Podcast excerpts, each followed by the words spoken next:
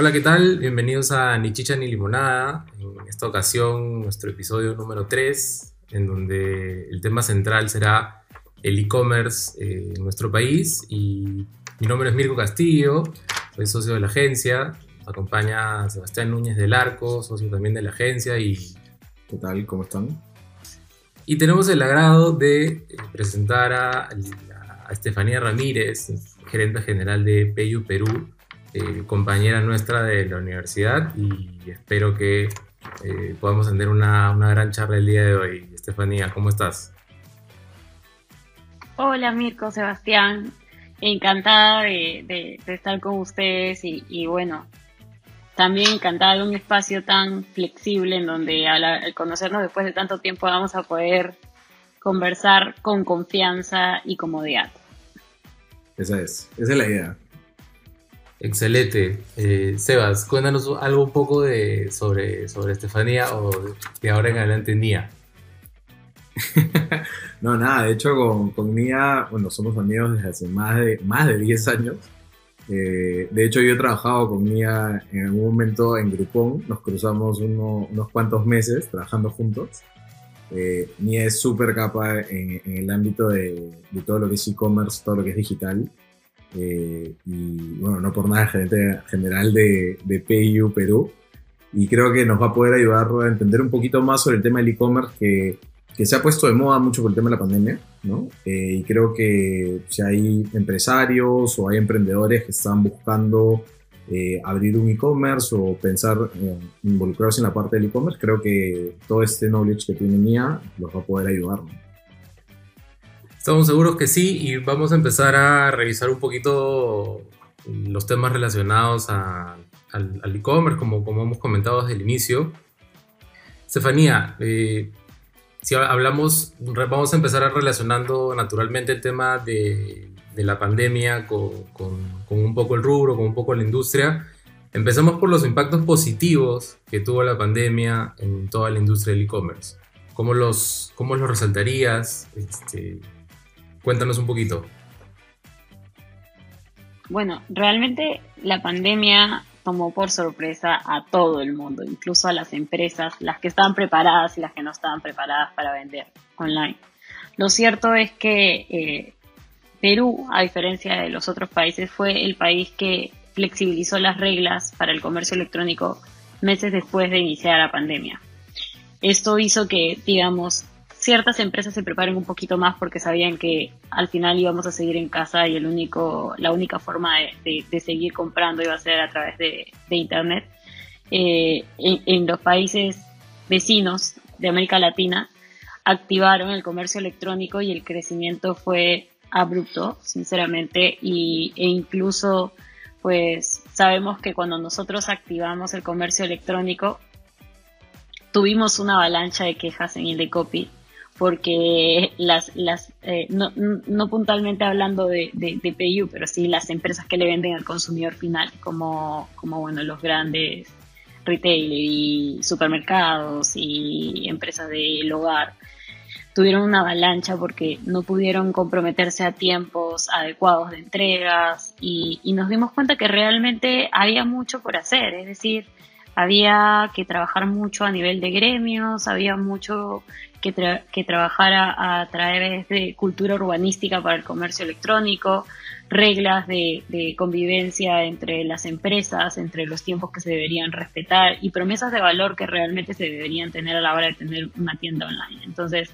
se aprendió mucho en la pandemia. Y lo otro que se vio es que empresas que nunca habían pensado estar en comercio electrónico como los restaurantes tradicionales o como las empresas de consumo masivo que, que siempre decían que no iban a llegar al consumidor final directamente, se plantearon hacer una tienda online. Hoy vemos ejemplos espectaculares como Bacus y otro tipo de empresas que normalmente trabajaban con, con, con distribuidores oficiales y, y hoy ya llegan al consumidor final y son parte de las ventas importantes.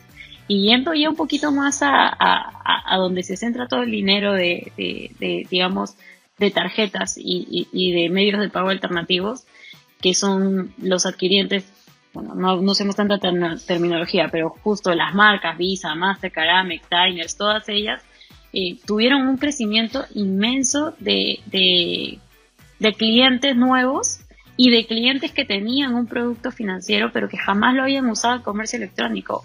Entonces, digamos que la pandemia trajo muy, muchas cosas buenas para el rubro, sinceramente. Tal cual. Y mucho aprendizaje, ¿no? Porque como tú mencionabas, ¿no? muchas empresas que nunca se imaginaron que iban a estar en el, o sea, iban a desarrollar un e-commerce o iban a vender a través de Internet, eh, por el mismo hecho de la pandemia los obligó a poder adaptarse y a tomar esta, este canal como un canal principal en un inicio y ahora ya lo mantienen posiblemente como un canal alternativo, ¿no? que creo que de una u otra manera les ayuda a nivel general, a nivel de ventas, a nivel de, llegar a más consumidores, de mostrar sus productos. Entonces, sí, creo, creo que tú lo mencionaste, ¿no? Ha tenido mucho impacto positivo y algunas cosas también por mejorar que, que sí vimos con el tema de Indecopy. Al inicio fue una locura.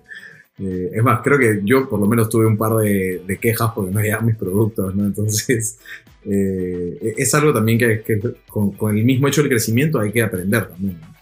forma anecdótica, creo sí, que, definitivamente.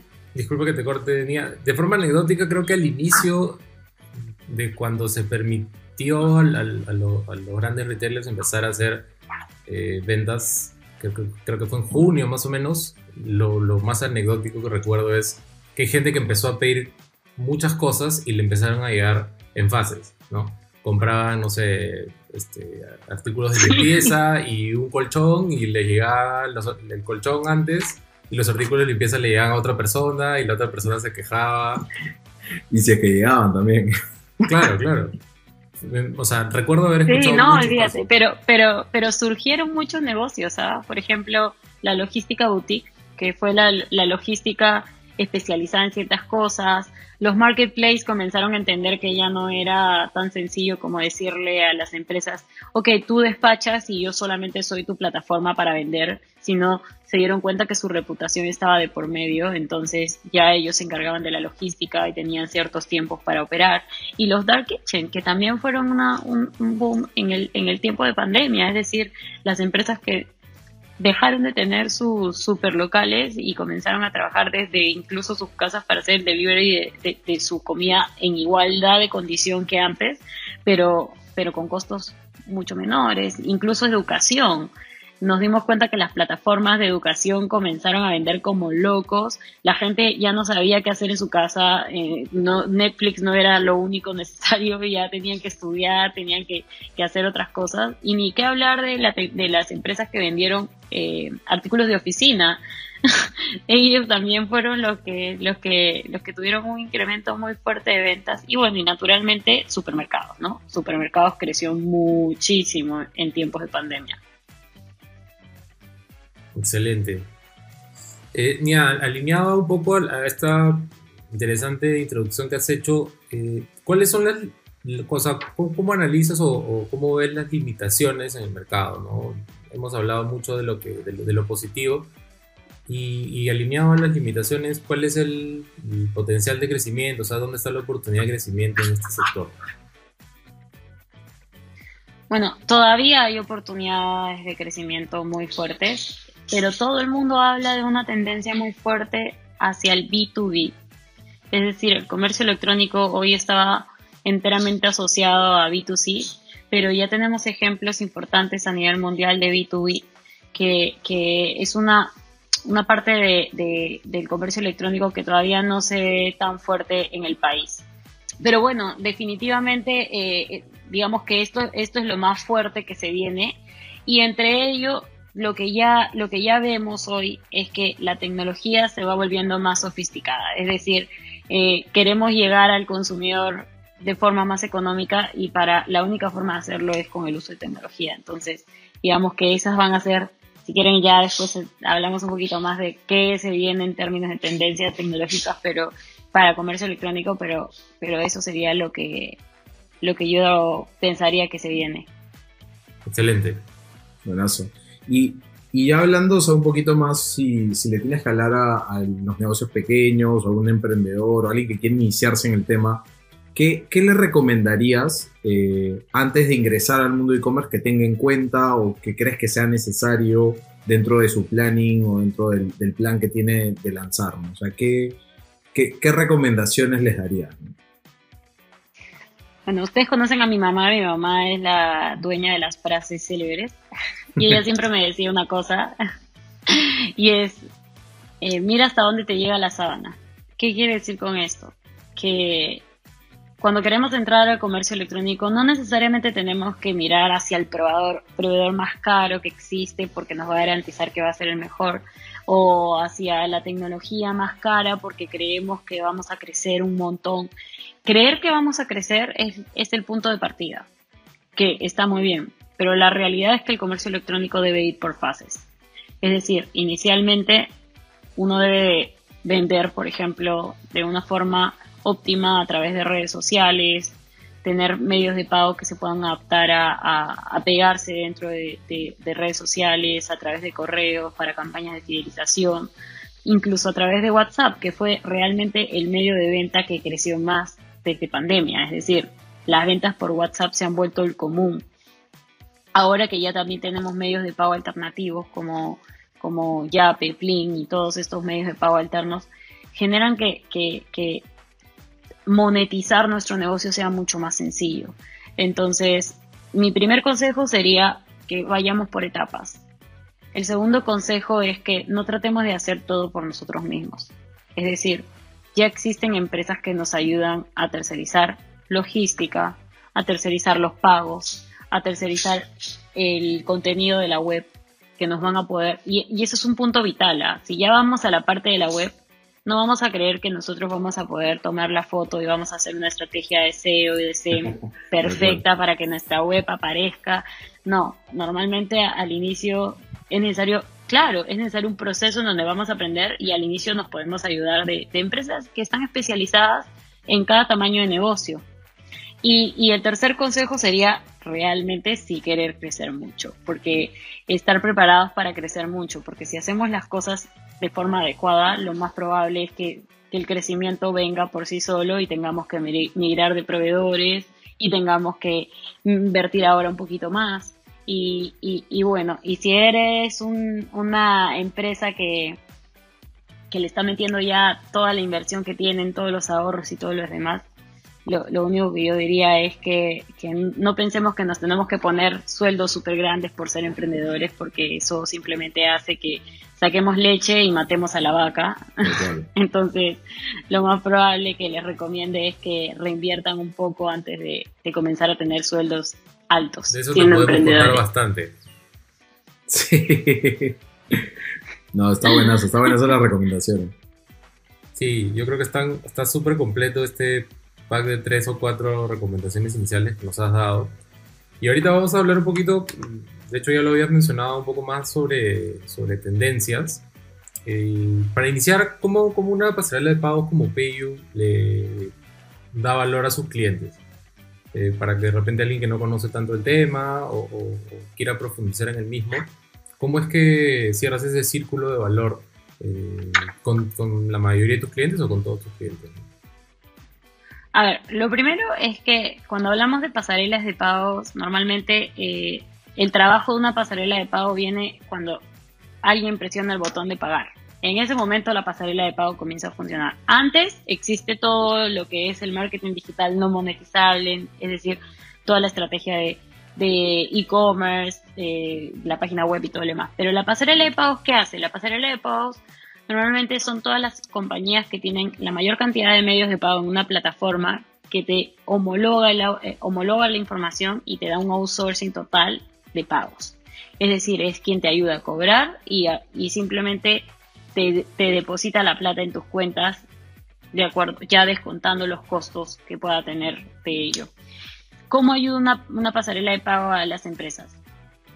Normalmente las, pasarelas de pago por el modelo de negocio ya tienen acuerdos con distintas empresas que te hacen las páginas web. Entonces, te ayudan a tener una forma de cobrar sencilla, porque la integración ya no te va a costar, es decir, tienes mejor costo de eh, dinero más disponible para otra cosa y no en tecnología para tener un medio de pago. Lo segundo que te da de valor agregado eh, una pasarela de pago es que la pasarela de pago controla la tasa de aprobación de tus transacciones y el nivel de fraude que puedas tener.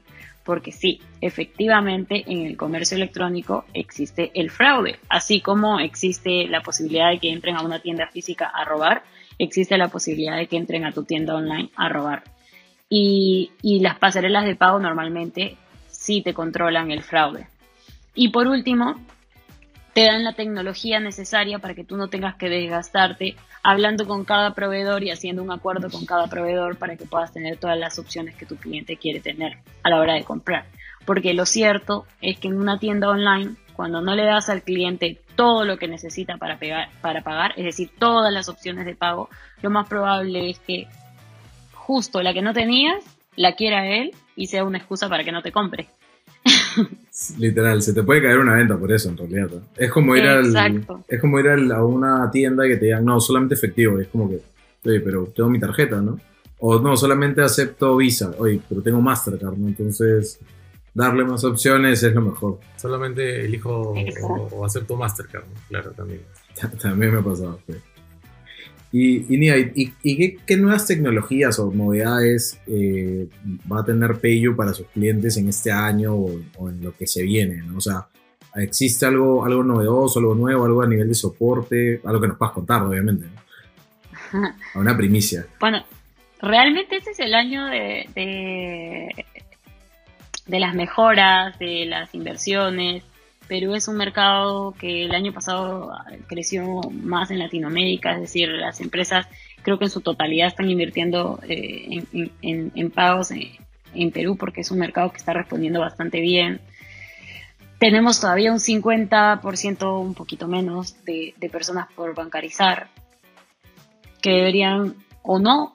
Esto es realmente una discusión que podemos tener mucho más larga, pero deberían o no entrar a un producto financiero. Entonces, en Payu se vienen cosas bastante interesantes. Sinceramente, eh, lamentablemente casi todas son bastante estratégicas, entonces no, no, no, no las puedo mencionar ahora. Pero la tendencia del, del mercado peruano es a, que entren más empresas, a que, eh, a que compitamos más. La competencia es fenomenal porque la competencia genera que finalmente nos exijamos más y que protejamos más nuestra ventaja competitiva. Entonces, te diría que se vienen cosas muy buenas. Ya están viendo que, que PayU, los que trabajan con PayU, generan en este momento mejoras siempre en sus productos en términos de, de, las necesidades que tienen las empresas cuando comienzan a tener un volumen transaccional bastante elevado y además de eso, mejoras en lo que estas empresas que nos contratan a nosotros al ser B2B le pueden ofrecer a sus consumidores finales. Entonces, pero si hablamos de, tendencias, digamos, a nivel de tecnología, yo les diría que se viene fuerte el 5G, ya lo estamos viendo, muy fuerte, la inteligencia artificial en todos los procesos. Es decir, ustedes van a ver inteligencia artificial desde cómo hacer la estrategia de los buscadores, que va a ser la más fuerte, poner inteligencia artificial para que te haga tu estrategia en los buscadores, inteligencia artificial para que puedas saber cómo vender tus productos, qué vender, en qué ventanas vender. Y además de eso, también inteligencia artificial Mm, en un término que, que, ya nosotros usamos hace mucho tiempo. PayU usa la inteligencia artificial hace casi seis años para todos sus procesos de evaluación del sistema antifraude. Entonces, se viene con fuerza, se viene con mucha fuerza. ¿Qué más se viene? El comercio social. ¿Qué quiere decir comercio social? Ya se dieron cuenta que las marcas grandes que mueven la industria de la moda ya no se preocupan, bueno, no puedo decir que ya no se preocupan, pero ya no, ya no meten todo el dinero exclusivamente en hacer escaparates hermosos, sino ahora, ¿qué hacen? Le mandan las prendas tal cual necesitan que se las pongan a las bloggers, a, las, a, a los representantes de marcas. Claro. Y ahora, esos son los mejores escaparates.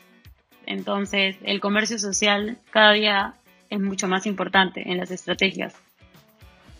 Y bueno, se vienen muchas más tendencias. Claro, todo el tema de, los creadores de contenido que, obviamente pues este, se nota el tema mucho más orgánico hoy por hoy y van por, por las estrategias de todas las empresas. Ahora, justo hablábamos eh, antes de empezar nuestro podcast que el tema de la masificación del 5G pues está otorgando, ya empieza a otorgar en otros países en donde ya funciona toda la, toda la cadena este, completa. Empieza pues con el tema de la, como decías, la realidad aumentada, la inteligencia artificial, el, Big Data. Entonces, eh, ustedes tienen ya, sin mencionar algún proyecto en específico, pero tienen, eh, tienen esto mapeado, tienen esto en mente eh, para empezar a sacar productos de aquí en, en, los siguientes años, los siguientes meses, no solamente en el 2022. Sí, no, y de hecho, como les decía, nosotros en nuestros procesos ya venimos usando básicamente inteligencia artificial hace mucho. Eh, es decir, nosotros en las fases de, de negocio que tenemos, teníamos una etapa muy dura que era la, la, de evaluar a ciertos clientes en donde no teníamos data previa. Entonces, hoy, por ejemplo, es mucho más fácil hacer esto con la ayuda de inteligencia artificial. los motores de fraude, que es como nosotros los llamamos, básicamente ya los que no tienen inteligencia artificial van a dejar de existir porque eh, es, es, necesario porque te da más, más exactitud a la hora de, de tener más precisión a la hora de, dar un diagnóstico. Entonces, sí, no, y, y, como eso hay varios procesos más que se, ya, ya la, la tecnología ya no es cara. Es decir, antes se pensaba que, que, uy, cuando llegue a vender muchísimo voy a poder tener acceso. Pero no, ahora hay acceso a tecnología eh, cada vez más y cada vez más empresas están cogiendo nichos de mercado en donde hacen empaquetados de este tipo de tecnología para que se adapten a, cada tamaño de negocio. Entonces, no creamos que hablar de inteligencia artificial es hablar de, del futuro, como cuando hablábamos de los años 2000. No, estamos hablando de ahora, de ya. Ya puedes acceder, ya puedes tener. En cada tecnología nueva o, o cada, cada bloque es digamos, los, el tiempo de espera se ha reducido y el alcance a, a, los tipos de empresas, ya no necesariamente tienes que ser un conglomerado mundial para, para poder hacer uso de la, de la tecnología. Y creo que justamente la pandemia también acercó, nos acercó a eso. Yo creo que, que finalmente todo es, digamos, es, es, es, algo que podemos usar todos y ya depende de cada empresa cómo, cómo la utiliza, cómo saca provecho de ella. Mucho, mucho. ¿ah? Y ahí un dato de PayU. Nosotros teníamos un plan de crecimiento a nivel de infraestructura eh, de, de, aquí a cuatro años. Y, era muy ostentoso. ¿ah? Nosotros nos medimos por cuántas transacciones por segundo podemos procesar. Imagínense. ¿ah? Es decir, cuánta, cada segundo, cuánto, cuánto procesamos. Siendo el procesador de pagos, digamos, todavía líder del mercado peruano y colombiano y una plataforma que soporta los siete países en los que estamos, teníamos un plan en donde íbamos a ir progresivamente. Lo que nosotros habíamos proyectado en el 2019 que íbamos a tener para el 2023, lo tuvimos en el 2019 por la pandemia. ¡Wow! ¡Qué locura! O sea, prácticamente avanzaron cuatro años. Eh, a nivel de tecnología e infraestructura, sí. Y fue un trabajo admirable realmente. Sí, fue un trabajo admirable del equipo de tecnología y de infraestructura impresionante, sinceramente. Qué bueno, qué, bueno. resultado. De hecho, estás, vemos una consolidación este, muy grande, no solamente en el puesto, en la empresa, sino también el tema del pensamiento personal. Eh, tenemos este, super capa, siempre que lo hemos dicho. Y nada, este último bloque, Mía, queremos hablar un poquito eh, de repente de ti, de, un poco cuál, cuál ha sido el, mayor desafío de tu carrera hasta el momento, de repente la pandemia, de repente lidiar con, con, a, veces también el estrés del trabajo, algún proyecto que te haya retado tremendamente. Bueno, es una gran pregunta y nos podríamos quedar horas hablando de esto, porque realmente yo creo que, que, uno, uno, sí, tengo una reunión, pero, pero bueno, la verdad es que en cada etapa uno cree que ya llegó al lugar en donde ya tiene dominio de todo, todo le va a ir perfecto y todo el mundo te ve desde afuera y dice, wow, ¿cómo lo hace? ¿Qué capa? Y, y, y, lo bonito de estos espacios es que te permiten decir, no, no, no, no, no, no es fácil, no es fácil, es, es, es complicado, es un correteo, es una, es, es cada día querer exigirte un poco más. Yo me acuerdo que la primera vez que tuve una jefatura, por ejemplo, que fue hace ya algunos años, em, ya algunos, bastantes años, ¿cuánto pasa? El tiempo pasa muy rápido realmente por ejemplo, una persona, una persona renunció a mi, al trabajo porque yo era la persona que le hacía micromanagement a nivel total. Era decir, eh, yo no quería que nadie se equivoque, entonces estaba atrás de todo el mundo. Y fue mi mejor aprendizaje. Luego me di cuenta, después de algunos años, yo no soy nada ese tipo de jefa, soy una jefa totalmente horizontal, tengo una, una, organización ágil en donde no existe la jerarquía, somos redondos al 100%, todos trabajamos para un mismo objetivo, la conversación es 100% abierta. Yo, yo, yo tengo una sesión con mi equipo que se llama el Café con Mía, que es una sesión en donde nos retamos a no hablar de trabajo y hablamos de cualquier cosa y de verdad que es lo que más valoro hablar con mi equipo y, saber que tienen hijos, que tienen esposos, que tienen desafíos, que van al psicólogo, que, que les gusta, que les gustaría tomar más alcohol pero se emborrachan, que nunca han fumado, ¿me entienden? O sea, e, esos espacios ya uno, uno los comienza a valorar muchísimo más y se va dando cuenta que al final, si quieres tener una empresa que vaya a todo motor, tienes que estar realmente enterada que tu equipo está perfecto y a todo motor y comprometido contigo. Entonces, creo que el mayor crecimiento que yo he tenido ha sido el de, el de trabajar con personas. O sea, ha sido lo más complejo eh, en términos de, de, lo que me costó, eh, porque algunos lo, lo aprenden con una curva que va con ellos bien bonita. La mía fue estrellarme contra la pared y decir, qué cagada de jefa eres. y luego decir, pues listo, no voy a hacer eso. Y, yo creo que me siento bastante orgullosa de, de, de dónde estoy en este momento.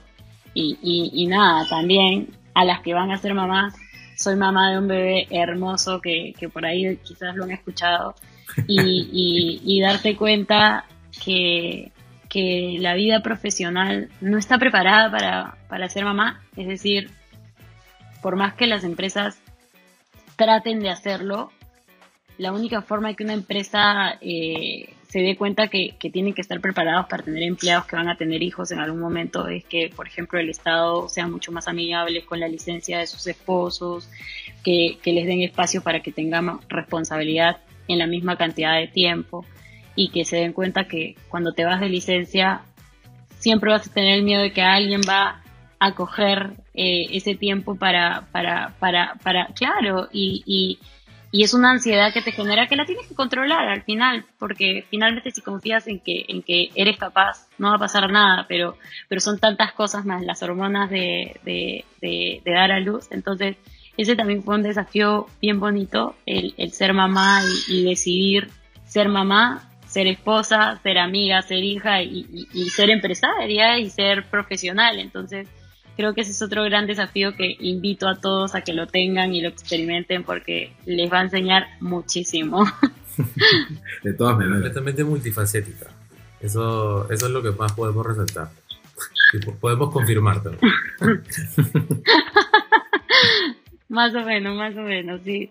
Y bueno, y de respecto al, al, al, a lo bonito que, que estoy viviendo en este momento, de hecho me doy cuenta que, que ya le estoy dedicando mucho más tiempo a, compartir el conocimiento que, genero, que he generado durante todo este tiempo y a permitir que otras personas que saben más que yo también compartan su conocimiento conmigo. Creo que dentro de, las cosas que, puedo resaltar que, me gusta hacer y creo que hago bien es tener relaciones eh, con personas que conozco y que mm, eh, veo el potencial y me mm, trato de comerme todo el conocimiento que ellos tienen y darle el que yo tengo. Entonces, Hoy estoy haciendo cosas como siendo jurado de muchas empresas, como por ejemplo la, organización, eh, bueno, el, gobierno de los Estados Unidos tiene un programa junto a Mastercard en donde he sido jurado dos veces y han pasado distintas empresas a mostrar sus emprendimientos.